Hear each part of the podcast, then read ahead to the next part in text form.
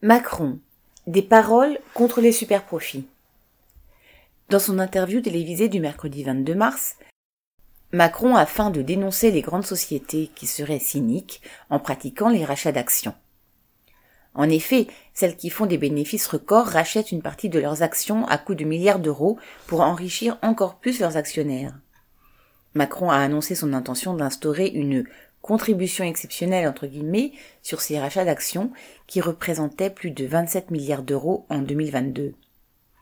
Pour 2023, les milliards d'euros produits par le travail des salariés vont à nouveau s'envoler en rachat d'actions. Total Energy envisage d'en racheter pour 2 milliards, BNP Paribas pour 5 milliards, LVMH pour 1,5 milliard d'euros, entre autres annonces. Macron veut faire croire qu'il fera un geste contre ces milliards d'euros dépensés en opérations purement financières au moment même où il prétend qu'il n'y a pas assez d'argent dans les caisses de retraite.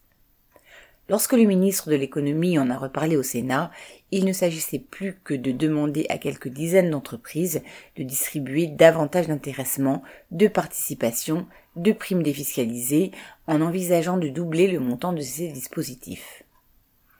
Le lendemain, l'information filtrait déjà dans le quotidien Les Échos que les doublés seraient bien compliqués et que les montants exigés des entreprises seraient finalement bien moindres les capitalistes ne sont pas émus par ces discours et continuent de profiter en paix.